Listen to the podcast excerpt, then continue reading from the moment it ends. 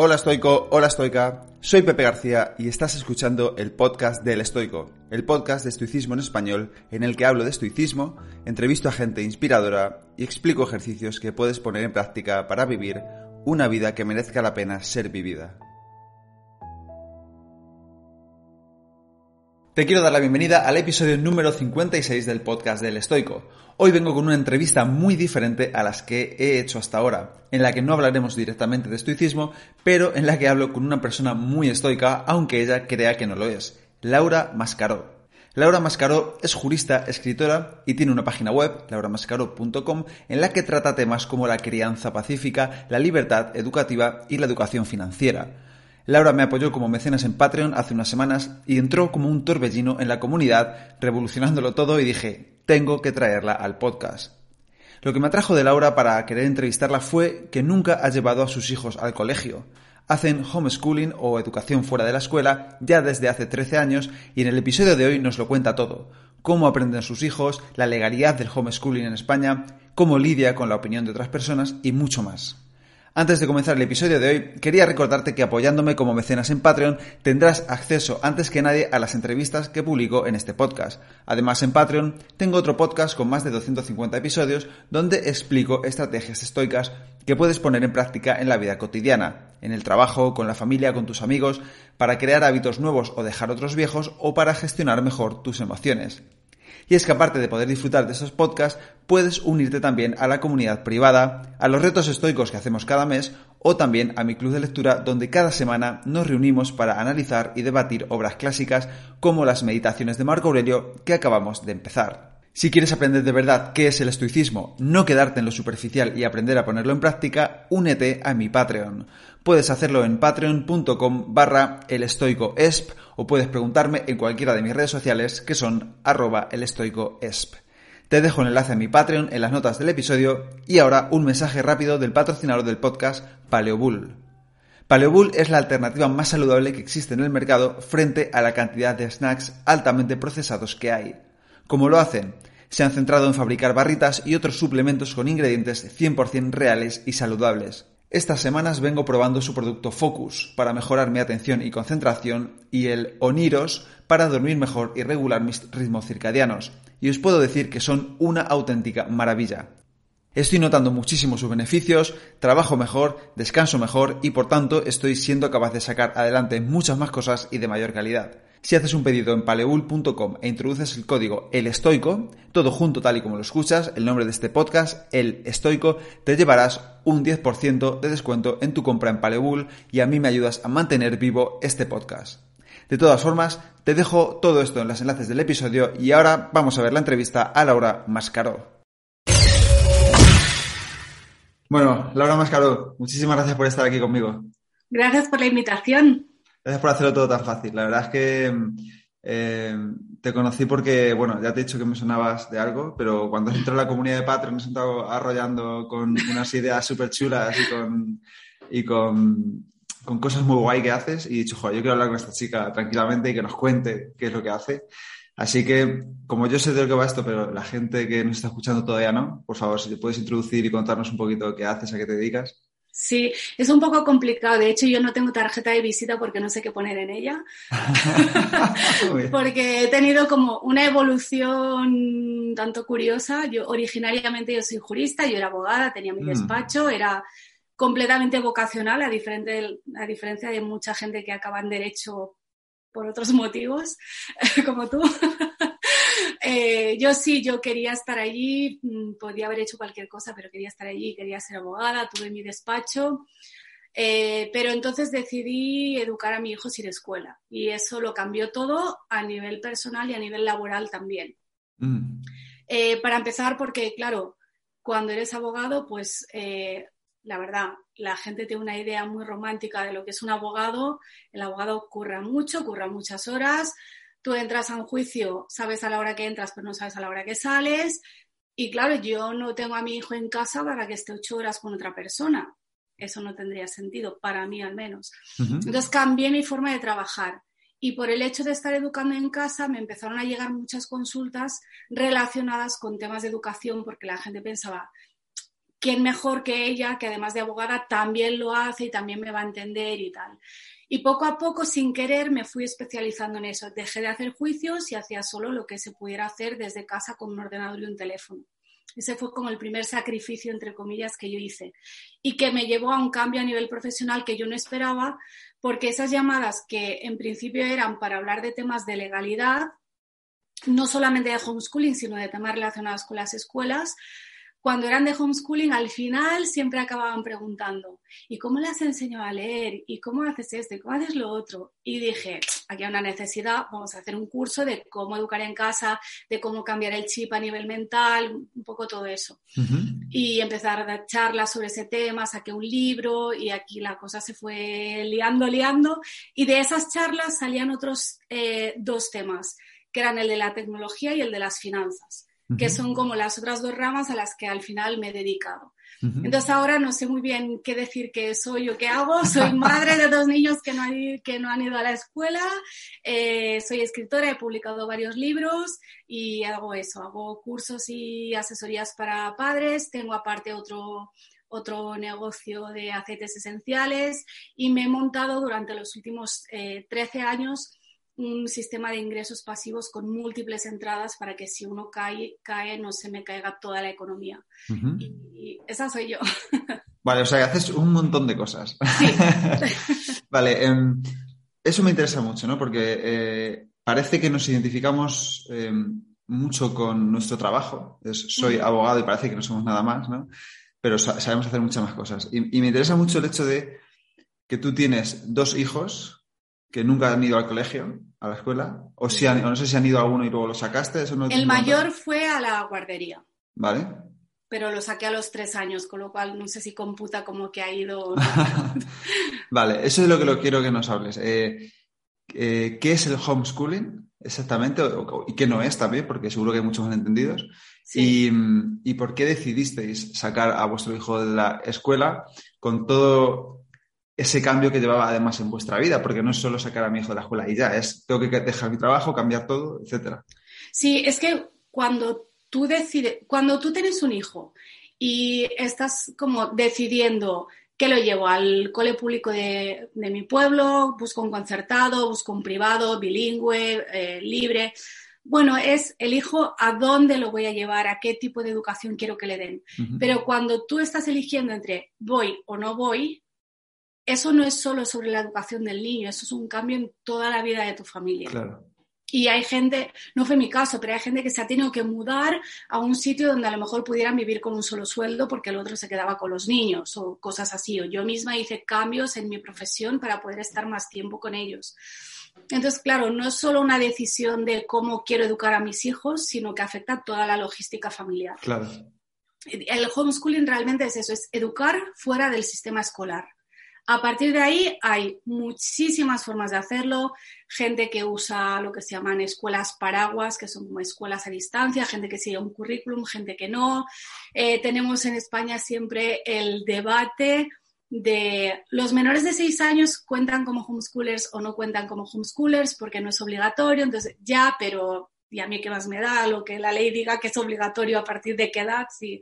Eh, o los que van a escuelas libres que no están homologadas, que hay mucho en España de eso. Claro, no están en casa, pero realmente no están legales, entonces tienen algo en común que nosotros. Y es como que no sabemos muy bien quién entra y quién no entra, pero básicamente homeschooling es educar fuera de la escuela, educar sin escuela.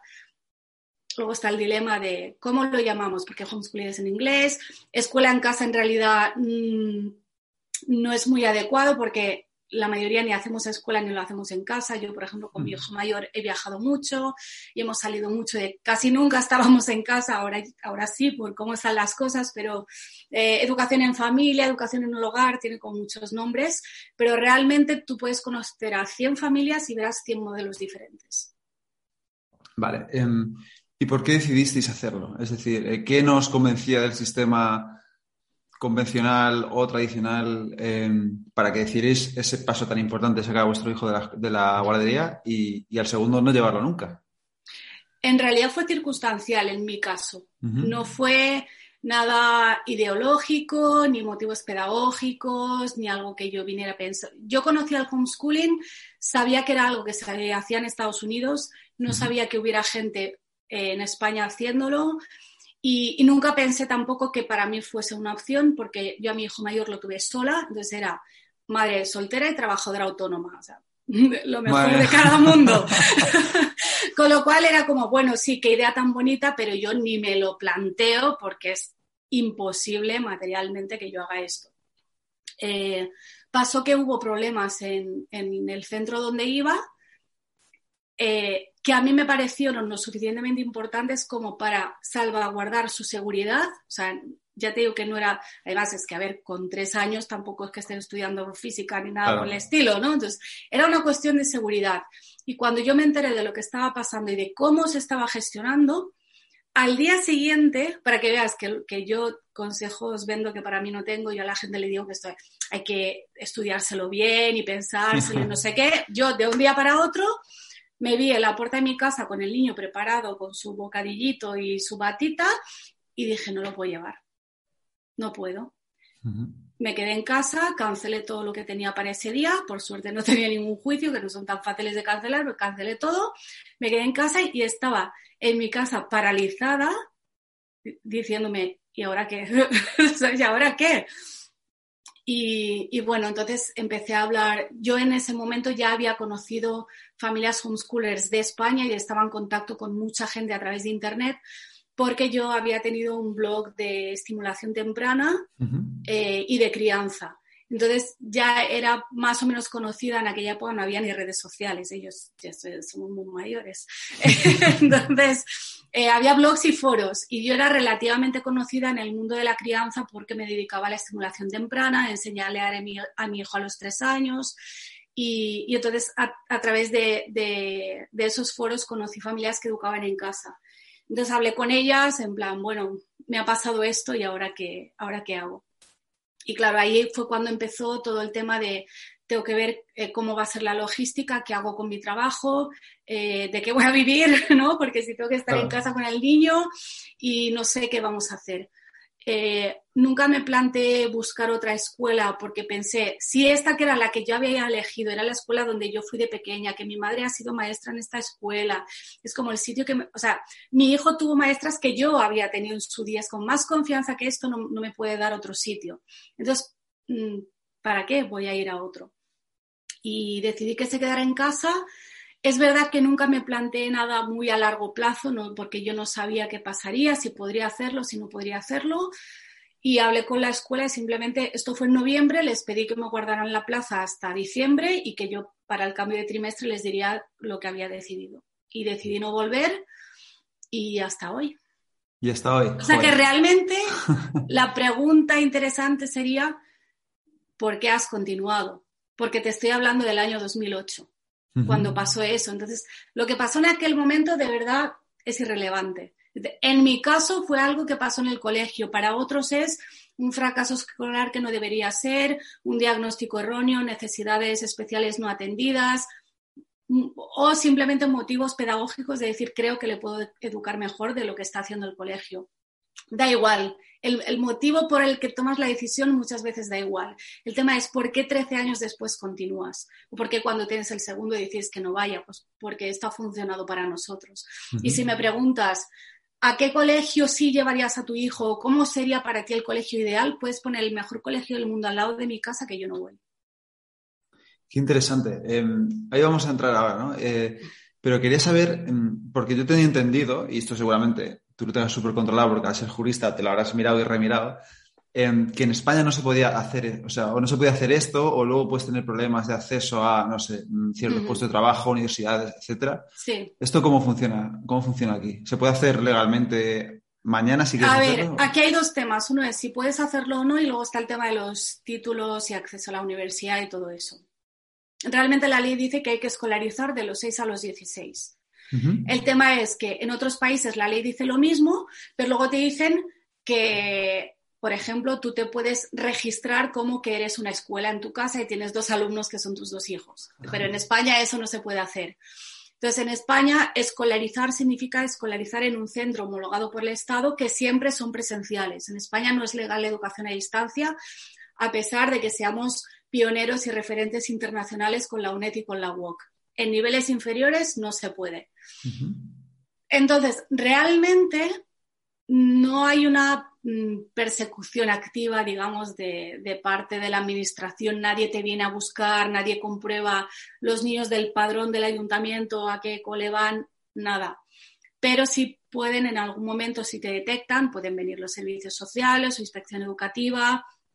Muchas veces eh, vienen por temas que no tienen nada que ver con la educación de los niños. Muchas veces son, por ejemplo, eh, denuncias entre familiares, porque estás con la herencia de tus padres y te llevas mal con tus hermanos y sabes que ahí vas a darle y vas y le denuncias y bueno, y muchas veces no pasa nada porque los servicios sociales están todo el día trabajando con gente que realmente está mal. Y la primera vez que se encuentran con una familia homeschooler dicen, pero, pero si esto es maravilloso. A mí ha habido jueces y fiscales que, me han felicitado y me han dicho, no, la que tiene a mis hijos abandonados soy yo, que estoy todo el día trabajando, no tú. Me lo han dicho jueces y fiscales. Entonces, bueno, sí, la ley no lo permite, en la práctica somos muchos, a muchos no nos pasa nunca nada, eh, pero es verdad que luego el título nuestros hijos no lo tienen o no lo tienen tan fácil para... Hay formas de conseguirlo, pero de entrada no hay una forma de examinar. Hay gente que se cree que cada año van y se examinan y se sacan el curso. No, aquí no existen los títulos de curso, no existe ni siquiera el título de primaria, no es un título oficialmente, entonces solo existe la secundaria y el bachillerato y el acceso a la universidad. Y hay, como digo, formas de conseguirlo, es un poco más complicado que si ha sido presencial, pero todo depende mucho de lo que cada persona quiera hacer. Mi hijo, por ejemplo, no tiene la ESO y no le interesa sacarse la ESO. No le da ningún valor. Obviamente la vas a necesitar si quieres ser funcionario o si quieres ciertos tipos de empleos en los que te piden eso.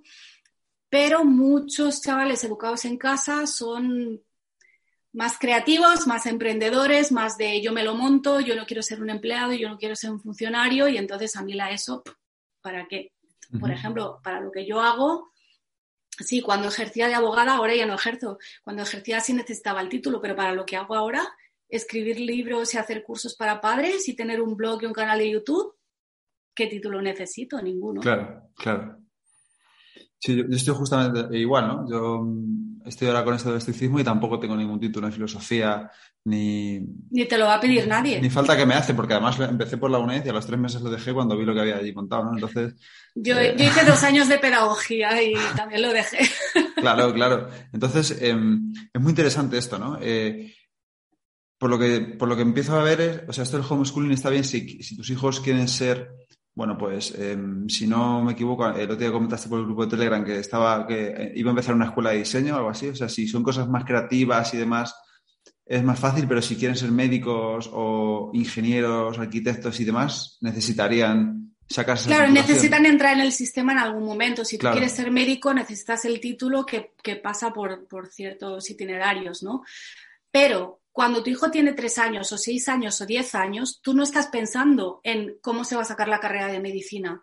Igual que no le preparas desde los seis años a estudiarse el código de circulación para que luego se saque el carnet de conducir, esto es lo mismo. No lo haces o no deberías hacerlo pensando en, en qué va a trabajar el día de mañana. Porque, oye, ¿cuánta gente con 20 años todavía no sabe en qué va a trabajar o qué quieren hacer con su vida? Ni con 30. Claro. Eh, tú lo haces porque quieres darle este tipo de educación, porque es más personalizado, porque es más libre, por los motivos que tú tengas. Y luego ya, cuando ves qué pueden querer hacer, es verdad que muchos de estos niños tienen muy claro, muy pronto qué quieren hacer y qué no quieren hacer. Entonces, si a mí mi hijo con 12 años me hubiera dicho, es que quiero ser médico, le habría dicho, bueno, pues igual tienes que ir yendo al instituto para hacer ya todo el itinerario para la universidad, porque si no vas a entrar más tarde a la universidad. Pero preparados llegan tanto o más que, el que ha hecho todos los cursos presenciales de primaria y secundaria.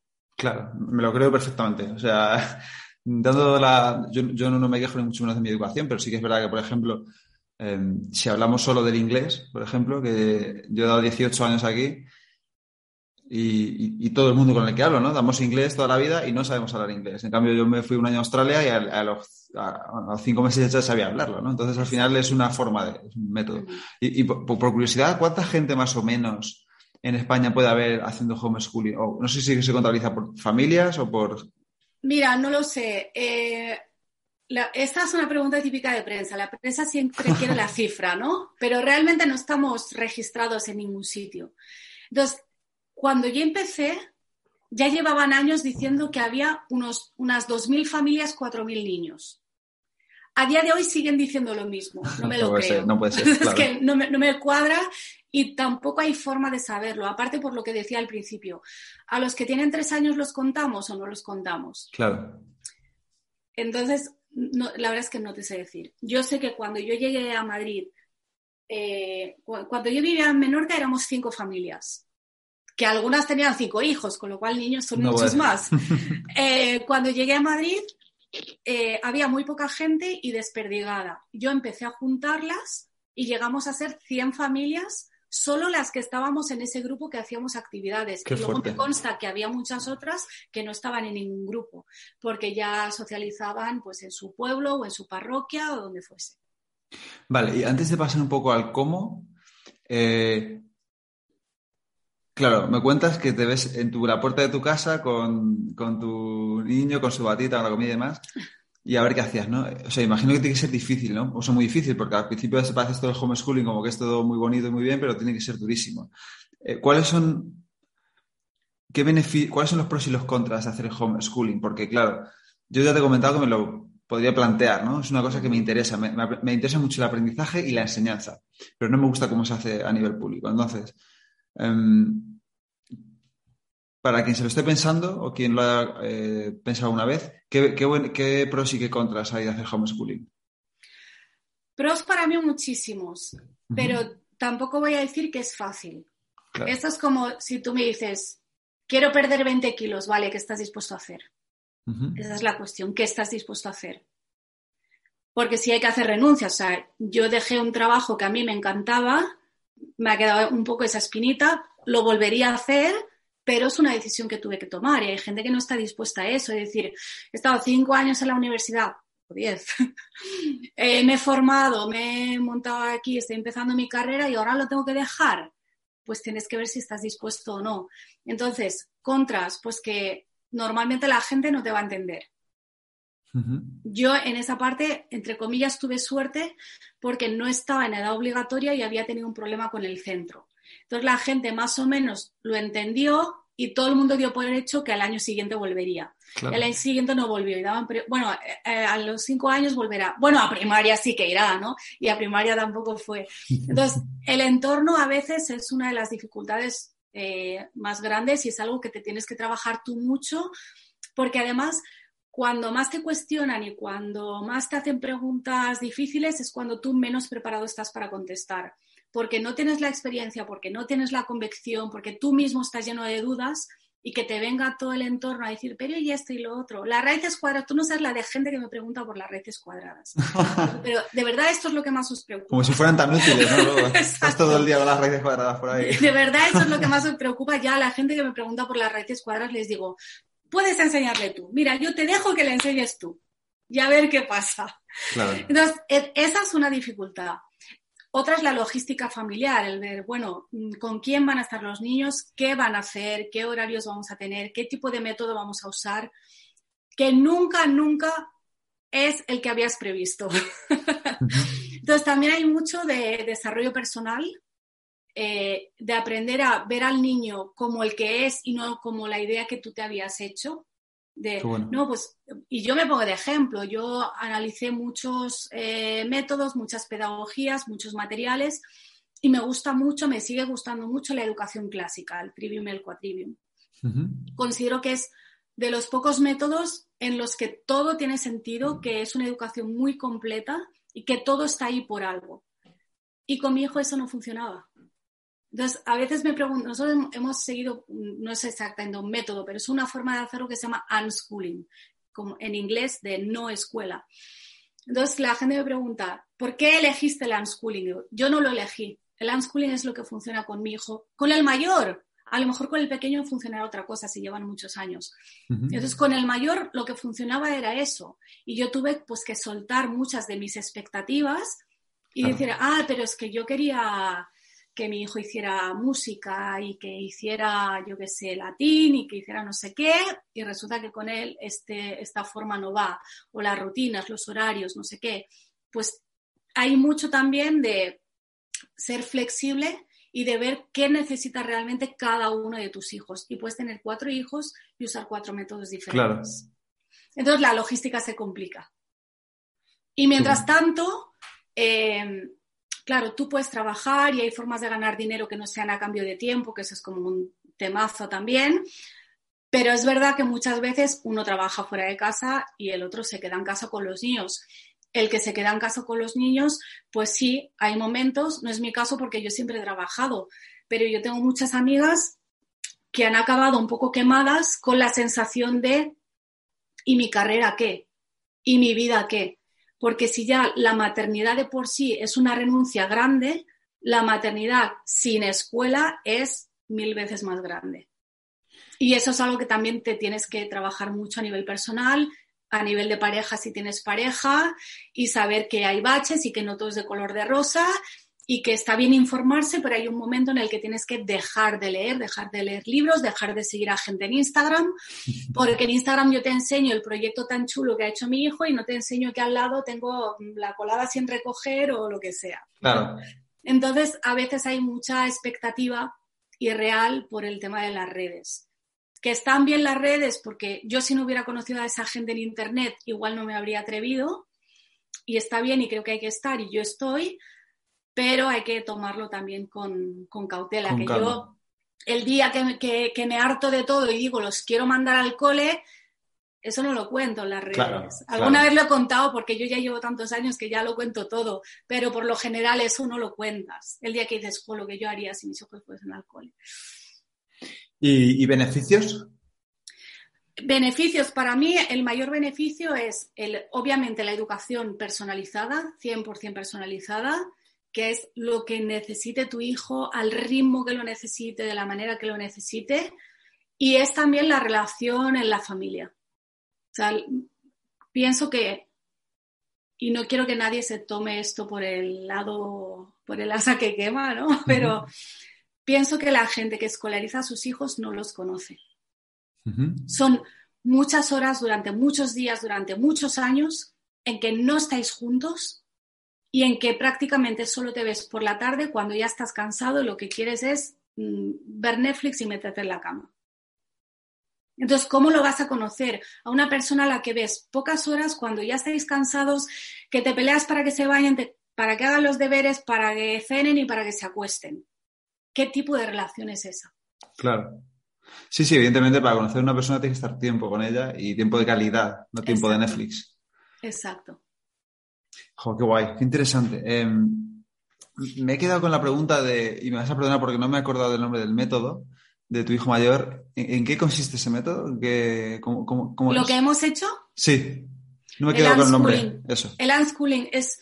Eh, John Holt es, es, un autor de referencia en la desescolarización que fue maestro de escuela. Entonces, a partir de su experiencia, él llegó a la conclusión de que los niños tenían que volver a sus casas de donde nunca debían haber salido. Eso lo dijo él y escribió varios libros a partir de su propia experiencia como profesor. Y, lo que él recomendaba era eso, que el niño estuviera en casa, pero no replicando la escuela, que es lo que mucha gente piensa cuando piensa en homeschooling, sino libre y haciendo, pues como cuando éramos pequeños, eh, mis tíos tenían una imprenta que era un lugar fascinante y nosotros íbamos y ayudábamos y ahora les caería un puro que les cerraba la empresa si hicieran eso. Claro. Eran niños ahí por el taller que tienes materiales tóxicos, inflamables, la guillotina, no sé qué. Y nosotros lo hicimos. Y si tu madre cocinaba, cocinabas con ella. Y un montón de cosas que todavía mi generación, al menos en verano, hacíamos y ahora creo que se ha perdido mucho. Entonces, él recomendaba eso y coincidió que en aquella época había un anuncio de, de Seven Up que el eslogan era de Ancola, la no cola. Es como el refresco que no es de cola. Y él dijo, ah, mira, la no cola, eso es como lo que yo digo de la escuela, que es la no escuela, entonces lo llamó unschooling.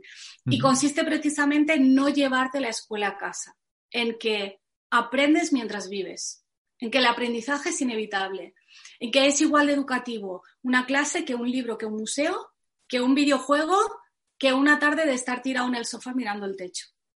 Es igual de educativo. Otra cosa es que tú no sepas en ese momento que está aprendiendo el niño y que además no sepas ponerlo en lenguaje académico escolar. Pero a mí eso llega un momento que te da igual. Confías en el proceso y confías en el niño. Y eso es lo que hemos hecho, es libertad absoluta. ¿Eso tiene algo que ver con Montessori o no tiene nada que ver con Montessori? Todo lo contrario. Vale, vale, vale. Yo soy un, ignorante de todo esto. bastante lo contrario. Sí hay mucha gente que tiene materiales Montessori y si eres unschooler lo que haces es que el niño puede usar ese material como quiera, no como diga Montessori. Vale. Que, que, esa es otra. Es, tú puedes tener unos materiales, por ejemplo, las regletas para las matemáticas. No sé si sabes lo que, lo que son. Que tienes una unidad que es un cuadradito y luego la de dos y la de tres y son como barritas, ¿no? Sí. Eso es para matemáticas. Pero oye, si quieres mm, montar una granja con eso, pues monta una granja con eso y juega a, que tienes una granja, ¿sabes? Entonces, nosotros lo hacemos así. Sí, yo te puedo traer materiales, entre comillas, educativos, pero tú haz lo que quieras con ellos. Es muy radical, ¿eh? también la forma como lo hacemos nosotros y entiendo que sobre todo los padres a veces necesitan un poquito más de estructura porque es como dar un salto al vacío. Es decir, todo lo que yo eh, sabía o creía que sabía de educación o mi experiencia con la educación no tiene nada que ver con esto. Y de repente me dices que te da igual si tu hijo con 12 años no sabe multiplicar porque ya le llegará el momento, ¿sabes? Es como, uff, no es tan fácil y requiere un proceso de parte de los padres más que de parte de los niños. ¿Y cómo habéis gestionado todo eso? ¿no? Porque al final lo que has dicho antes, eh, mucha... Eh, primero te cuestionas a ti mismo si lo que estás haciendo por tu hijo es lo mejor que podrías hacer. Me imagino que como padre tienes esa pregunta casi a diario. Esto es lo mejor que puedo hacer. Claro, siempre. Y luego esa presión social de fuera, de... Porque tú te dijiste que no eres muy estoica pero, en el grupo, pero yo creo que eres muy estoica por todo lo que estás contando, ¿eh? porque todo eso hay que saber llevarlo y, seguir adelante, ¿no? ¿Cómo habéis gestionado em, ya no solo las barreras un poco administrativas o demás, que al final eh, es un poco, no, lo de menos, pero se sortea, pero esa, el que dirán los demás o esa presión social de, mira, es que no están educando a sus hijos o no sé si me explico. Sí, a mí personalmente, es que claro, tengo dos respuestas, la mía personal o la que daría una cualquier otra persona, básicamente. A mí nunca me ha importado lo que digan los demás. Eh, yo de pequeña estuve gravemente enferma, enferma de morirme, estuve un año entero en la cama y yo lo único que quería era salir de allí y vivir. Entonces, el día que yo pude salir de allí, me daba igual lo que los demás pensaran o dijeran de mí. Yo para mí cada día era un regalo y lo sigue siendo a día de hoy. Entonces, yo creo que esa experiencia ha hecho que a mí, mira, es que me, que no te, me da igual, es que es mi hijo, no el tuyo si un día hay un problema, vas a venir tú. No, pues claro. lo que quiera. O sea, y nunca, nunca he entrado en confrontaciones ni nada. Yo cuando alguien me pregunta, procuro detectar si tiene verdadero interés en conocer y entonces le cuento o si está por cotillear o por meterse o por criticar o por lo que sea. Entonces no pierdo ni medio segundo. A mí a veces me dicen, ay, pero eso no se puede hacer. Y yo sonrío y digo, ah, pues no sé y me voy y es que me da igual. Entonces, en mi caso eso, y que además mi familia cercana, que son mi madre y mi hermano, están 100% a favor, mm, ya está. Yo sé que el resto de la familia no, pero yo qué sé, yo mis primos es que me da igual si no les gusta. A mí tampoco me gusta que ellos castiguen a sus hijos, si no se lo digo. Claro. ¿Sabes? Para mucha gente sí es un problema. Eh, en primera instancia, muchas veces es en la pareja claro, yo también, como estaba sola, yo decía, ahora tengo pareja, pero también cuando mi pareja se vino a vivir con nosotros, era como, esto es un pack. Y hay cosas que ya están decididas y no van a cambiar. O sea, o lo, tomas todo o lo dejas todo. No hay discusión posible. Eh, pero para mucha gente sí, sí es un, un conflicto importante. El que, y muchas veces pasa que ellas llevan como meses o años viendo cosas en internet, leyendo libros, no sé qué, y ellos ni siquiera sabían que ellas estaban viendo todo esto. Entonces, de repente, llega ella diciendo, ay, creo que hay que educar en casa y, el tipo se queda como, ¿esto de dónde viene? Entonces yo siempre digo, no me preguntes cómo convencerle, lo que tienes que hacer es ir tú a donde está él para hacer el camino juntos. El camino que tú has hecho sola lo tienes que hacer con él. Y lo digo así porque normalmente es ella contra él. Entonces, esa es como la primera barrera. Una, para mí, si los dos están de acuerdo y están convencidos, la verdad, las abuelas, las vecinas, las amigas, ¿qué más te da? Claro. Es que es una decisión demasiado importante como para que dependa de que, uy, es que mi suegra va a decir que no sé qué. Pues lo siento, tu hija, tu suegra educó a sus hijos y tú a los tuyos y ya está.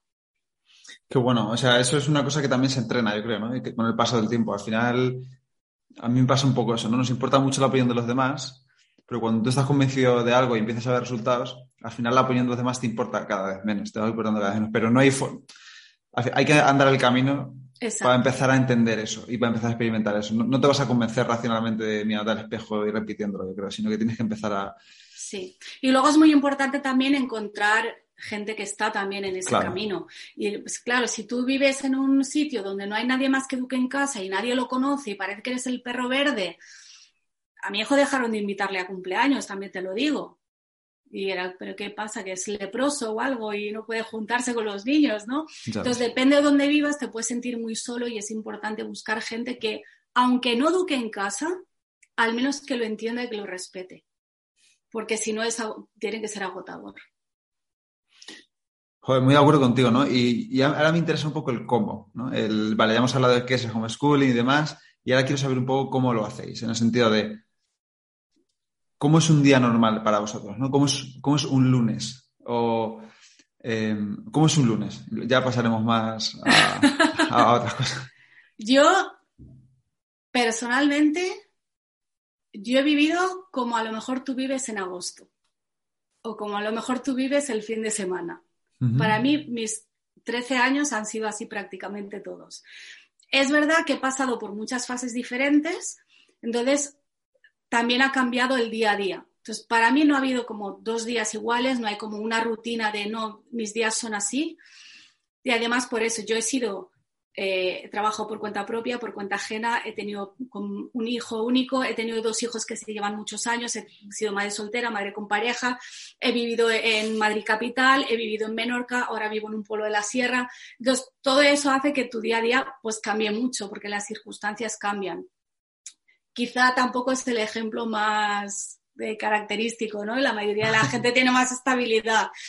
Eh, pero eso unido al hecho de que hacíamos unschooling y de que yo trabajo por mi cuenta desde hace muchísimo tiempo, pero no, trabajar por mi cuenta podría ser, tengo una tienda y tengo un horario en el que tengo que abrir. No, yo trabajo siempre en Internet y yo he sido dueña de mi tiempo. Entonces, lo que yo hago es que yo el domingo veo mi agenda de la semana, veo qué cosas son inamovibles, pues si tengo una reunión el lunes a las 10, pues tengo una reunión. Si tengo dentista, tengo dentista. Entonces, ¿qué es inamovible? Y qué tiempo nos queda y qué cosas queremos hacer y cómo llenamos ese tiempo. Entonces, para mí no hay, ahora tenemos un poco más de estructura porque el mayor sí ha empezado a estudiar eh, presencial, entonces ya tiene sus horarios y demás. Eh, pero no sé decirte cómo es un día, porque hay días muy diferentes. Por ejemplo, te puedo decir cómo será mañana, que van a venir un grupo de familias a mi casa y cada niño, y son niños entre 4 y 7 años, y cada niño va a presentar un libro que le haya gustado. Entonces eso es eh, narración oral, exposición, eh, quitarse el pánico escénico, tener que prepararlo antes, haberse leído el libro, ver también qué libros leen sus amigos y que a lo mejor cogen ideas o lo que sea. Y cada semana hacemos una actividad así, que una semana es de lectura, otra semana es de historia, eh, otras semanas son proyectos en general, tipo, yo qué sé, pues mi hijo ha empezado a tocar el piano, pues os va a hacer una demostración de lo que está aprendiendo, por ejemplo, ¿no? Eh, y otro día son juegos de mesa. Eh, y eso es muy importante porque si no, el niño que es educado en casa a veces tiene como la limitación de solo ver lo que hay en su casa, lo que él hace, y hay que ampliar esa mirada y ver que a lo mejor en tu casa eh, hay muchos instrumentos porque sois músicos y no sé qué, pero hay poca tecnología. Y a lo mejor viene otro niño que lo tiene como al revés, entonces así tu hijo está expuesto a esas otras cosas. Para mí eso es una parte importante. Y es el único día casi que tiene estructura. Hacemos esto por la mañana, luego comemos juntos y por la tarde es juego hasta, hasta que cada uno quiera. Qué guay. Em, ¿Y cómo aprenden así, por ejemplo? Yo te lo digo todo, todo con curiosidad y desde, el, desde, desde, la mentalidad de una persona que está metida en el sistema, ¿no? En el, en el colegio de... Eh, esto es así desde septiembre hasta junio y tienen vacaciones. Eh, Para mí no. viernes. Hay gente que sí sigue un currículum más parecido a la escuela, incluso estando matriculados en una escuela a distancia, y entonces sí, empiezan en septiembre, paran en Navidades y demás. Eh, claro, nosotros no, nosotros como somos unschoolers, pues nos da igual un sábado que un martes, que julio, que octubre. Pero ya te digo, esa es mi experiencia personal y si le preguntas a otra madre te va a decir, no, nosotros a las 9 empezamos a estudiar y de 9 a 12 estudiamos y tenemos asignaturas y luego por la tarde es libre o hay extraescolares, mis hijos por ejemplo no han ido a extraescolares, hay niños que sí hacen muchas para tener esa variedad que te digo y para estar también con adultos que no sean sus padres y demás. Eso cambia, cambia en cada familia, pero lo que la mayoría de la gente imagina que es esa imagen y por la que muchas veces cuando la tele ha querido venir a mi casa al final no han venido porque yo les he dicho yo no me voy a sentar a la mesa en la cocina con un libro de matemáticas porque esa no es mi vida. Y para la mayoría de la gente no es eso. No es replico la escuela en casa, precisamente lo sacas de la escuela para hacer otra cosa diferente. Y además pronto te das cuenta de que todo, lo, todo el currículum que tiene la escuela en toda la primaria y toda la secundaria en unos pocos meses lo haces. Sinceramente se pierde mucho el tiempo. Entonces, ¿para qué vas a hacer lo mismo en casa? No tiene sentido. Y hay gente que tiene una hora al día de trabajo, digamos, académico, o tres horas al día, o solo dos días a la semana, o ninguno, como es mi caso. Qué bueno, claro, es que yo me imagino, digo, vale, yo eh, digo, si yo decía homeschooling, diría, yo, yo en mi ignorancia, ¿no? Eh, yo diría, hoy vamos a dar matemáticas, historia y, lengua, yo qué sé, ¿no? Entonces yo me imagino a mí mismo aprendiendo esas cosas para tener que explicarlas, porque, eh, claro, al final tengo en mi cabeza esa figura del profesor de que alguien tiene que enseñar a gente pequeña, ¿no? Eh, pero por lo que veo no es así. Eh, al final, o, también es así, hay, hay muchas formas, ¿no? Tú nunca te has planteado por qué de todo el conocimiento humano, que es enorme y crece cada día que pasa, hay una pequeña parte que alguien decidió que todos los niños tenían que aprender. Hmm. Porque hay cosas que están fuera del currículum. ¿Y quién ha decidido qué cosas están dentro?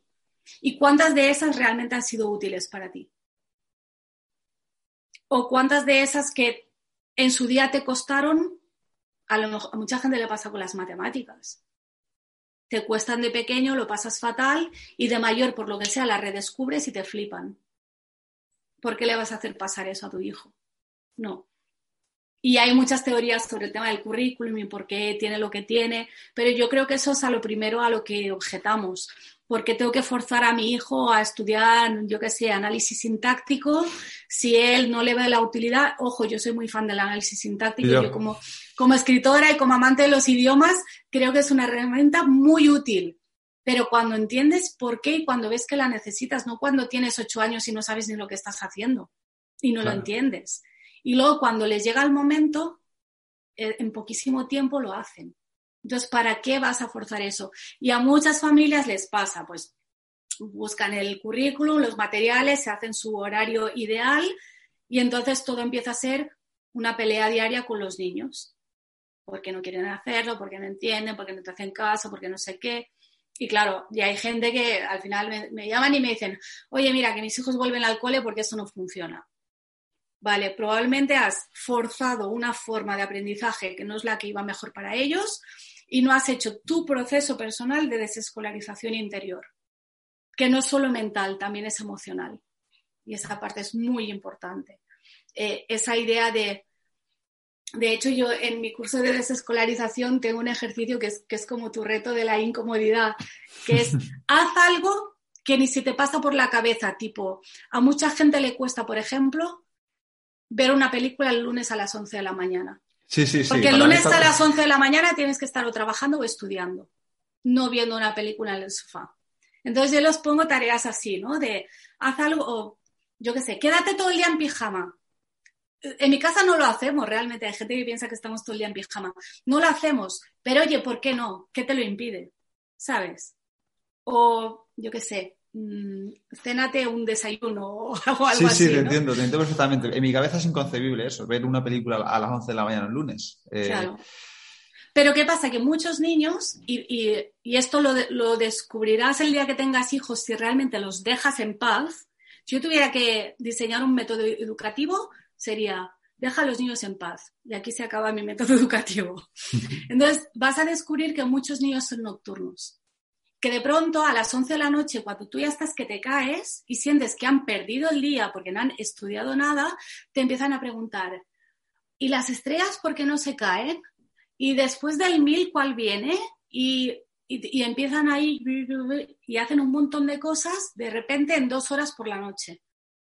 Claro, ahí está también tu trabajo personal y tu responsabilidad de qué vas a hacer. ¿Le vas a decirte que te deje en paz porque necesitas dormir? ¿O vas a hacer el esfuerzo de contestar y aprovechar esa ola que tiene en ese momento, ese pico de interés? Porque si aprovechas ese momento, vas a, va a aprender el niño mucho más que en tres meses de colegio o de escuela en casa, pero forzada. Es como muy radical, mucho cambio de mentalidad, de paradigma y, y un poco saltar al vacío sin saber si hay red. Sí, porque al final de, de, adultos funcionamos también un poco así de alguna manera, en el sentido de a veces claro. te viene la inspiración y sacas en tres horas de trabajo lo que otra vez sacarías en 20 y mucho mejor hecho y se trata de aprovechar ese momento. ¿no? Entonces con, eh, con un niño igual. Claro, yo, mientras te escucho, estoy haciendo mucho esfuerzo por interiorizar lo que dices eh, y estoy combatiendo con las, todas las preguntas que me van surgiendo.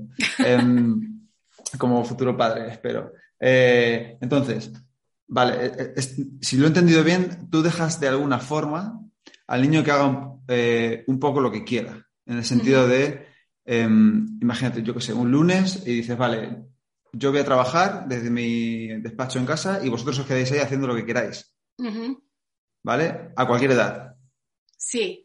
Hay algunos límites. El primer límite, obviamente, es el de la seguridad física. O sea, no te voy a dejar que estés ahí jugando con la tostadora en la bañera, ¿vale? Es de la seguridad lo primero. Ahí hay un no radical. Eh, y luego también un punto muy importante es que nosotros, en vez de educar a través de normas, educamos a través de principios. Porque la norma tú la tienes que imponer a la fuerza. Pero el principio el niño va a ir viendo que hay una coherencia en las cosas que tú haces o que tú propones. Eh, nunca va a tener esa sensación de, joder, ¿qué me va a decir? Que sí o que no. Nunca sé por dónde me va a salir mi madre. No, ellos llegan a ver esa coherencia y los niños están diseñados para verlo porque así funciona el mundo. Después del día viene la noche y después del verano viene el otoño y así funciona la vida. Y el niño viene diseñado para eso. Entonces, si hay una coherencia en tu forma de tomar decisiones, el niño eso lo detecta. Y muy pronto ellos mismos saben qué pueden y qué no pueden hacer. No porque tú les obligues o les prohíbas, sino porque hay un principio de base. Por ejemplo, comemos para alimentarnos, no porque sean las dos. O no porque como es lunes tocan lentejas. No, tú puedes comer lo que quieras, cuando quieras, siempre que no me tengas a mí de esclava poniéndome a cocinar. Entonces, mis hijos han aprendido de muy pequeñitos a hacerse un sándwich o a calentarse la leche en el microondas o a co coger sobras de la nevera. Entonces, en mi casa cada uno come lo que quiere cuando quiere. ¿Y es un caos? No, no es un caos. Es diferente de lo que la mayoría de la gente está acostumbrada, pero me parece mucho más natural y mucho más sano para que ellos aprendan a autorregularse. ¿Cuánta gente tienes en tu comunidad de Patreon que tiene dificultades con este tema, por ejemplo? Controlarse con la comida. Y yo tengo un chaval que a los eh, 15 años, en plena pandemia, decidió que él no tomaba azúcar. Y dejó las Coca-Colas y las galletas y todo. De hoy para mañana se acabó. Yo no como azúcar. ¿Qué adulto hace eso? Porque si no puedes usar tu libertad si no la has entrenado. No es que de un día para otro, ah, como tengo 18 años, soy libre, hago lo que quiero y ya lo voy a hacer bien. No, lo vas a hacer mal. Porque vienes de toda una vida de no poder elegir nada por ti mismo. Y para que puedas elegir, tienes que saber cuáles son los principios de base, porque si no, para un niño, tener como todas las opciones del mundo es, es demasiado y es paralizante. Entonces, con los pequeñitos muchas veces empezamos dando dos opciones. ¿Qué quieres? ¿Que salgamos al parque con la bici o quieres que nos quedemos haciendo puzzles? te doy como dos opciones. Y si tú me dices, eh, no, mira, mejor, mm, mejor hoy veo una peli, vale, pues ves una peli, pero no es a un niño de cinco años no le dices, hoy qué quieres hacer, porque es como, hay demasiadas opciones, yo qué sé, qué quiero hacer. Eh, por lo que estoy entendiendo, les educas desde pequeños en la responsabilidad de tomar sus propias decisiones y que esas decisiones tienen consecuencias siempre dentro de un límite de seguridad y coherencia y, cierto sentido. Hemos hecho lo mismo, por ejemplo, con el sueño. Yo no te voy a obligar a que te metas en la cama a las nueve si no estás cansado. Me parece una tortura, de verdad. Pero si, por ejemplo, mañana que van a venir tus amigos, que a las 11 van a estar aquí, tú a las 11 tienes que estar levantado, despierto, vestido y desayunado. Si hoy te acuestas a las tantas, mañana no estarás. Y alguna vez les pasa y, enseguida lo aprenden y no tienes que obligarles. Qué bueno, em, qué interesante. Eh, vale, hemos hablado de educación en principios, ¿no? Un poco en, en esa, en valores, en esa forma de decir, vale, em, que sepas que lo que haces tiene consecuencias, tú verás lo que prefieres hacer, ¿no? Em, que es muy importante, yo creo. Y también educáis, se educa también en habilidades, en el sentido de decir, no sé, saber autorregularse emocionalmente, saber, eh, que eso es muy, una de las áreas más importantes, yo creo, para todo el mundo. saber, por ejemplo, el tema de las finanzas, que eso que se habla siempre, ¿no? Es decir, oye, esto cuesta dinero, tienes que trabajar para ganarlo, eh, esto no te lo regalan, si te lo gastas en esto, a lo mejor no te lo puedo gastar en otra cosa, ¿no? ¿Cómo hacéis para...? Porque a mí me apasiona esto, ¿no? Que se dice entrenar en habilidades, pero, o sea, eh, educar en habilidades, pero eso cómo se hace, no es tan fácil como y tan bonito como poner un blog, ¿no? Eh, es más fácil de lo que parece. a veces hay que darle menos vueltas a las cosas. Yo que te he dicho cuando te he hablado del unschooling, te he dicho, aprendemos mientras vivimos. ¿no? Es vivo, luego aprendo, es nuestro mantra. Entonces nosotros, mientras, yo no necesito sentarme con mi hijo a hacer fichas de las emociones. No, yo necesito, por ejemplo, que cuando yo me he enfadado, yo no me escondo. Mis hijos me han visto enfadada, triste, frustrada, contenta. Lo han visto todo. Hay niños que a sus padres les ven siempre igual porque no, no, me, no voy a llorar delante del niño, ¿no? Entonces, eso se normaliza y se habla de eso. Y es, eh, si mi hijo se cae, yo no le digo que no pasa nada, para él sí pasa. Se ha caído, se siente humillado, le duele las rodillas, se siente torpe. Claro que pasa. Para él pasa y mucho. No le voy a decir no pasa nada, no llores. No, le voy a decir, ay, estás, te sientes tal, te sientes cual, vamos a hacer esto para sentirnos mejor, o vamos a acurrucarnos y llorar un rato, que también está muy bien y es en el día a día, es pillarlo al momento. Entonces, el trabajo es personal. Igual que con las finanzas. Yo tengo un curso de finanzas para padres y hay gente que se cree que es, pues te voy a decir qué tienes que hacer con tu hijo a nivel de actividades o cosas así. No, yo te voy a decir el trabajo que tú tienes que hacer contigo mismo para que cuando el niño veas que surge el interés o que te hace una pregunta, sepas cómo reaccionar y cómo contestar. Y es pillarlas al vuelo no es, yo no tengo como un método de educación en valores, de gestión de las emociones o de gestión de no sé qué. No es, yo me lo ocurro para mí misma para que cuando haya situaciones con mis hijos me salga natural el eh, gestionarlo, ayudarles a ellos a entenderlo y se habla, se habla de las cosas, en mi casa se habla de todo.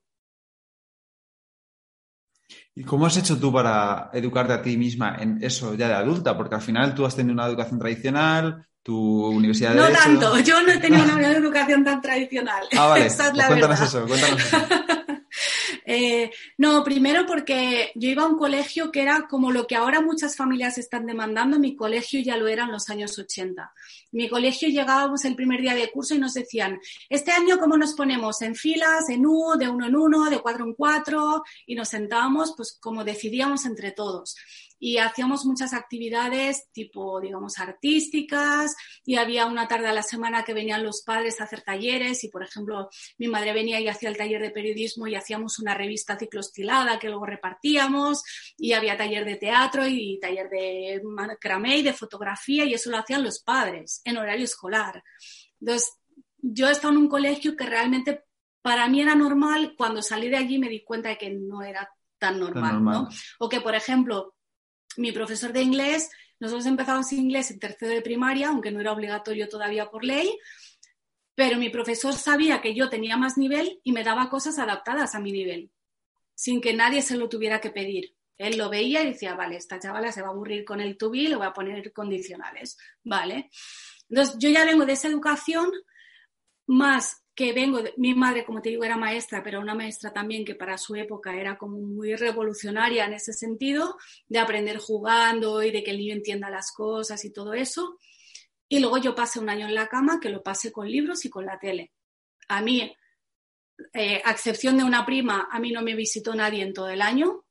Yo de pronto descubrí que no tenía amigos, que a nadie le importaba, y yo tenía una tele y todo el presupuesto que yo quisiera para libros. Entonces, esa ha sido la base de mi educación. Entonces, no ha sido tan, tan tradicional. En ese sentido, sí mm, parto con ventaja a la hora de, educar a mis hijos. El que no viene de ahí, pues se, se, lo tiene que trabajar un poquito más. Pero sí es cierto que cuando tienes hijos, hay cosas a las que a lo mejor antes no dabas tanta importancia y de repente se la das. Por ejemplo, la comida. ¿Cuánta gente se empieza a dar cuenta de esto que yo estoy comiendo no, se lo daría a mis hijos. Entonces, ¿qué está pasando aquí? Y empiezas a cambiar tú cosas que tú haces porque tú no quieres ser ese modelo para tus hijos. Entonces, ¿de qué me vale que tú pretendes que tu hijo eh, solo come verduras y sin sal y no sé qué y no sé cuántos cuando tú estás comiendo porquerías? Entonces, ahí si eres un poco despierto, te vas dando cuenta y te vas ajustando. Y con lo demás igual, con el dinero lo mismo.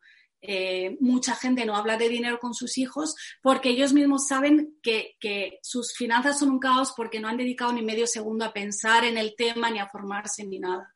Entonces eso ya es cuestión de tu voluntad de saber qué cosas, o sea, qué ejemplo quieres dar a tus hijos. Qué bueno. Y ahí empiezas. Esto me lleva a la siguiente, a la siguiente pregunta, ya no te voy a quitar mucho más tiempo. Eh, no te preocupes que lo veo en, mi entorno, la gente que ya tiene hijos, ¿cómo hacéis, por ejemplo, por lo que estoy entendiendo, se educa bastante en la responsabilidad individual y con los demás, en el sentido de, em, oye, tus acciones tienen consecuencias, elige. ¿Cómo hacéis con el tema de las pantallas, los dispositivos móviles, que hoy en día es un reto incluso para los padres y para la gente adulta, que nos pasamos el día en las redes o con el móvil y demás, y a los niños, yo lo veo, eh, que un niño se está quejando, está dando no sé qué, le das una pantalla y se calla. Y el niño se queda embobado y tú puedes tener con tus amigos tranquilamente, ¿no? Pero eso luego a largo plazo quizá tenga unas repercusiones como que el niño relaciona que cada vez que hace A, tú le das el móvil y se calla. Entonces al final puede haber un problema ahí, ¿no? ¿Cómo hacéis eso con, con vuestros hijos? En mi casa, yo ya te he dicho, yo educo en libertad. Entonces mis hijos han tenido siempre libertad de, de acceso, de, de todo. Yo no les he restringido. Me parece muy cruel decirle al niño, puedes jugar videojuegos una hora al fin de semana. Los videojuegos que hay hoy en día no son el Tetris que se acababan en un minuto y medio. Son muy complejos y muy largos y cuatro horas de Minecraft es poco. ¿Vale? Entonces, ellos han tenido libertad, obviamente supervisada al principio para que aprendan también. Eh, pero pienso que, la única manera en que pueden regularlo es así. Yo no lo uso ni como premio, ni como castigo, ni como recompensa. Sí es cierto que tú me puedes ver a mí comiendo en un restaurante con mis hijos y que estemos todos con móvil. Pero lo que tú no sabes y me vas a juzgar sin saber es que yo estoy 24 horas al día con mis hijos y a lo mejor justo ese momento es el único en que hemos necesitado como esa desconexión de, de unos a otros y ponernos cada uno con su móvil. O, por ejemplo, que en mi casa se come con el móvil en la mesa porque surgen muchas conversaciones de decir, ah, pues esto no lo sé, vamos a mirarlo. Y comemos con el móvil en la mesa. Entonces, hay gente que pretendiendo hacerlo muy bien, deciden que fuera móviles. Bueno, es que el móvil, como el dinero, no es ni bueno ni malo, es lo que tú hagas con él. En mi casa somos muy pro tecnología eh, mi marido ha trabajado toda la vida en la tele, yo trabajo en internet, mi hijo mayor es gamer semiprofesional, entonces aquí somos muy pro tecnología. Mi hijo no sería gamer si no hubiera tenido todas las horas que ha tenido para dedicarse a eso. Y ha aprendido inglés con eso y ha aprendido hmm. matemáticas con eso porque de pronto se dio cuenta de que necesitaba estadística para entender ciertas cosas o de que necesitaba geometría para entender ciertas cosas. Claro, entonces si lo tiene restringido, por miedo a un hipotético perjuicio, también te pierdes muchos beneficios. de nuevo, sé que es un enfoque muy radical, sé que no es fácil de hacer eh, y sé que, sé que cuesta ver que tu hijo de pronto está, entre comillas, enganchado porque pasa muchas horas delante de una pantalla, pero es que, ¿qué significa una pantalla? En una pantalla puedes hacer una videoconferencia, ver una película, leer un libro, programar, eh, entrar a tu banco a hacer gestiones, puedes hacer un millón de cosas en una pantalla. Entonces, no lo reduzcamos a pantalla o a Internet o a tecnología. Yo creo que aportan muchas cosas muy buenas y creo también que a veces uno se tiene que empachar. ¿A qué, o sea, ¿quién, ¿quién nos ha quedado hasta las tantas viendo series y luego ha dicho, pero ¿qué hago? Pero tienes que pasar por ahí para darte cuenta. Y con los niños es lo mismo. El tema es si el resto del tiempo tiene una vida normal y una actitud normal y si hay conversaciones y no, si no ves que le afecte al carácter o a todo lo demás, ¿no? Que obviamente es un peligro que hay, pero como cualquier otra cosa. A mí me hace gracia que digan que las pantallas eh, que son sedentarias. Ah, ya, pero si tu hijo lee, no te preocupa que sea sedentario, porque leer también se suele hacer sentado, ¿no? Claro. O que es pasivo. Bueno, un videojuego no es pasivo. Incluso hay videojuegos que no son sedentarios, porque para cazar Pokémon tienes que salir a la calle, por ejemplo. pienso que nuestra generación debería preocuparse más por conocer, antes de decidir que no, el móvil es malo, no, los niños que no se acerquen a Internet. No, preocúpate primero por conocer. Y luego es cierto que viene una generación un poco antirredes también. ¿eh? Mi hijo está en Twitter porque es donde están sus compañeros del equipo y está en WhatsApp porque tiene pues, el grupo de la familia, el grupo ahora de la escuela de diseño y así, pero nunca le han interesado las redes más allá de eso, ni se ha expuesto, ni publica fotos suyas, ni, ni nada. Precisamente él que ha tenido tanta libertad en ese sentido. Yo pienso que por algo será.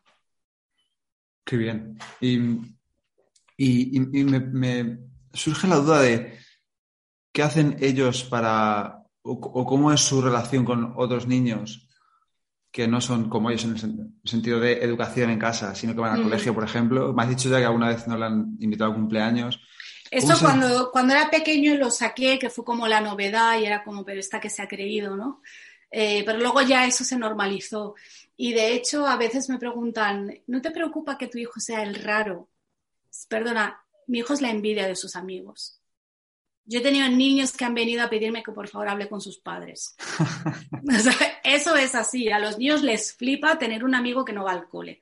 Es como, mm, de pronto es Pipi Landstrom en la vida real, ¿sabes? Es como maravilloso. Y no tienes deberes, y no tienes exámenes, y no tienes que madrugar, y, es como, wow, pero eso existe, les flipa. Entonces, realmente te relacionas eh, en función de tu carácter. Y da igual si vas al cole o no vas al cole. El que es tímido seguirá siendo tímido. El que es mi hijo mayor, por ejemplo, es extremadamente selectivo. Pero eso no es por cole o no cole, eso es por su carácter y por su forma de ser. Y él prefiere tener un buen amigo que 25 colegas. Y no está nunca dispuesto a perder su tiempo con gente solo porque hay que estar en el grupo. Y yo estoy muy feliz con ello, pero también sé que podría ser de otra manera y no pasa nada es su carácter y su forma de relacionarse. Una parte muy importante de la socialización es decidir con quién te relacionas y de qué manera. Y eh, cómo gradúas la relación con la gente de la que no te puedes deshacer, ¿no? En plan, yo qué sé, pues tu madre, tu jefe, de alguien con quien sí o sí te toca relacionarte aunque no quieras, ¿qué haces en ese caso? Pero en el cole no aprenden eso. En el cole tienen asociación forzada con 25 niños que nacieron en su mismo año, te caigan bien o te caigan mal, los quieras ver o no los quieras ver, y como te lleves mal, te sientan con ese y te hacen darle un abrazo y al ser amigos. Y eso ni es ser amigos ni es tener una relación saludable. Y, de mayor te das cuenta de eso, ¿no? Y justo intentas cambiarlo y no lo entiendes por qué te pasa y a lo mejor si vas a tus años y dices, es que yo no quería estar ahí en realidad, simplemente me obligaron. Claro, eso es. Em, Vale, y ya por terminar, eh, hemos hablado eh, del aspecto de los padres, pero ¿qué piensan los hijos del homeschooling? ¿Alguna vez os han dicho que no les gusta eso, que quieren ir al cole, que quieren cambiar de forma de educarse? O sea, me, me, interesa saber también su punto de vista, ¿no? ¿Qué piensan ellos? Los míos nunca han querido. Es verdad que a veces los niños que nunca han ido tienen curiosidad Y yo creo que sí sería muy bueno que el sistema fuese más permeable, que permitiera entrar y salir. Yo creo que, por ejemplo, para mi hijo habría sido muy interesante ir a lo mejor un año o unos meses y poder comparar y poder ver otra forma de hacer las cosas. Pero sabía que por cómo está la legalidad aquí, si entraba luego era muy difícil salir. Entonces, él nunca ha tenido ni la curiosidad ni el interés, está muy satisfecho con la educación que ha tenido. De hecho, cuando cumplimos 10 años educando en casa, que él tenía 13, le hice una entrevista que está en YouTube ah, con las preguntas que me mandó la gente y contesta a todo ese tipo de cosas. Sigo una vez, cuando mis hijos se llevan 10 años, es mucha diferencia. Y cuando nació mi hijo pequeño, yo estuve bastante enferma otra vez durante cuatro años.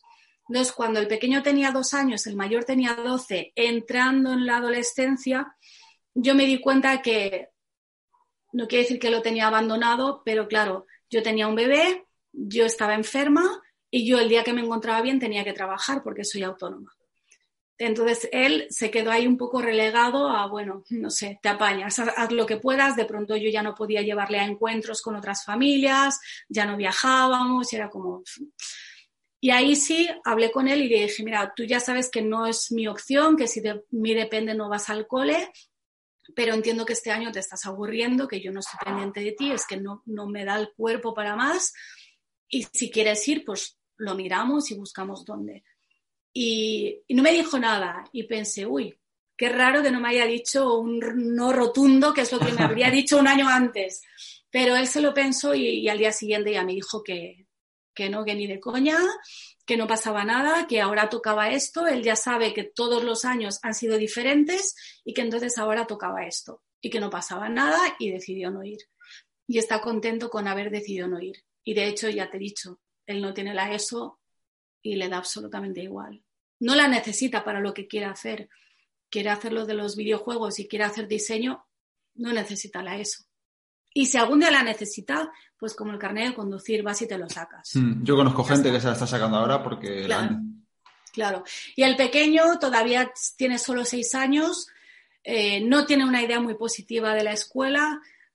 Todos sus amigos eh, son homeschoolers también, entonces para él esto es lo normal y sabe que aunque haya cosas que a veces le parecen divertidas del cole porque vea vídeos o lo que sea, sabe que eso sería todos los días, quieras o no quieras, y madruga y vete sin tu madre y haz lo que te digan. Y él por ahí no pasa y de momento está muy contento en casa. Qué guay, me alegro un montón. Eh, me, gusta mucho. Eh, no quiero alargarme más. La última pregunta que te quiero hacer es, ¿recibís, hay instituciones en España que os ayuden a los padres a eso? ¿Recibís algún tipo de apoyo de material o, o quedadas en, en grupos estos de crianza o no sé, otras familias que sean como vosotros? ¿Cómo, hacéis para... A nivel de materiales y médicos y, métodos, hay escuelas que no son homologadas, pero sí te dan pues el currículum, seguimiento y tal, si te interesa. Yo la verdad es que la gente de mi grupo, no, nadie está en una escuela de estas, no, no nos interesa. Eh, y luego nos organizamos entre nosotros. Lo que te digo, yo en Madrid llegué a tener con la generación del mayor un grupo de 100 familias, hacíamos un montón de actividades, de hecho era imposible seguirlo, era como, venga, esta semana hay todo esto, ¿a qué vas a ir? ¿no? Y había eh, club de historia y grupo de proyectos y club de lectura y salidas eh, culturales y salidas lúdicas. Eh, hicimos eh, unas charlas en las que los padres íbamos y hablábamos de nuestra profesión. Por ejemplo, mi marido, que ya tengo que trabajaba en la tele, eh, les explicó el montaje del vídeo y cómo yo te puedo manipular o cómo según la música que le ponga la misma imagen te transmite una cosa diferente. Y hubo otra persona que trabajaba en Greenpeace y habló de su trabajo y del activismo y todo eso. Eh, y bueno, que son cosas que realmente en el cole, salvo que tengas un cole como el que tuve yo de pequeña, mm, no vas a tener. Y me parece que eso es una riqueza muy, muy grande. El tener un montón de familias que cada una te puede aportar algo, porque hay todo tipo de profesiones y de nacionalidades. Y se organizó una feria de, una feria de ciencias y cada, cada año se hacía y los niños preparaban sus proyectos de ciencias y los presentaban, un montón de cosas. Pero eso lo hacemos todo entre nosotros, o sea, no es algo como organizado desde alguna plataforma o algo, no, es como entre nosotros, es orden espontáneo. Vale. Genial, oye, pues muchas gracias por este em, ratito. Me, vamos a hablar más adelante porque me interesa mucho este tema. Em, siempre, siempre hago unas preguntas rápidas para acabar en el podcast, pero eh, en ese sentido quería, prefería profundizar contigo en esto antes que entrar en las preguntas rápidas y solo te voy a hacer dos. Una es, ¿a quién traerías a este podcast? ¿A quién te gustaría que entrevistara? ¿A quién te gustaría escuchar? Mira, ¿sabes quién me, me encantaría conocer su enfoque de cómo trabaja? Es Rodrigo Cortés. Ah, vale. Porque es un tipo que suele decir que lo normal es que las cosas no salgan bien, pero a él parece que todo le sale bien. y, sí tengo curiosidad por saber un poco cómo es su disciplina de trabajo, cómo saca los proyectos adelante, porque hace cosas muy diferentes. igual te hace una película que un libro, que un podcast, es como, ¿cómo lo haces, no? Y me parece que sería muy interesante. No sé si es fácil conseguirlo, puede que no. Pero como ahora está de promo del libro, a lo mejor está, está más accesible. Vale, genial. Y la otra pregunta es, eh, bueno, ¿dónde te puede encontrar la gente que quiera saber más sobre ti, tus cursos, tus proyectos, tus libros, eh, ¿dónde pueden ir? Soy muy fácil de encontrar en las redes. De hecho, cualquier persona que busque sobre homeschooling en español va a dar conmigo más pronto que tarde. Entonces, eh, estoy en Twitter como Laurecas, en Instagram como La y tengo varios libros publicados. Uno que se titula Sin Escuela, que va de la vida sin escuela, que es como las preguntas básicas que todos nos hacemos. Y luego tengo un libro de finanzas para niños que se ha publicado ya en varios países, está en España, en Estados Unidos, en Corea, y próximamente va a salir en China, que me parece todo un logro sacar un libro de finanzas para niños en, en China. totalmente. Y, luego en otro país que todavía no puedo decir. Eh, y así, soy, estoy, sobre todo estoy en Instagram y en Twitter, es muy fácil dar conmigo. Genial, pues eh, si no me equivoco, Tienes página web también, ¿no? Sí, con mi nombre, lauramascaro.com. Vale, vale, pues lo voy a poner todo en, las notas del episodio. Pues nada, gracias por todo, ha sido un placer y seguimos en contacto. Muchas gracias, cuando quieras. Vale, un saludo. Y hasta aquí el episodio de hoy. Espero que te haya gustado y que lo pongas en práctica. Si quieres ayudarme a que el podcast siga creciendo y pueda ayudar a más gente, te animo a suscribirte y recomendarlo en la plataforma de podcast que utilices, en redes sociales o mejor aún, a tus amigos. Y si quieres mandarme alguna idea o quieres que hable de algo en especial, puedes contactarme a elestoico.com@gmail.com o en cualquiera de mis perfiles de redes sociales arroba elestoicoesp. Nada más por hoy, muchísimas gracias por estar ahí y hasta la próxima.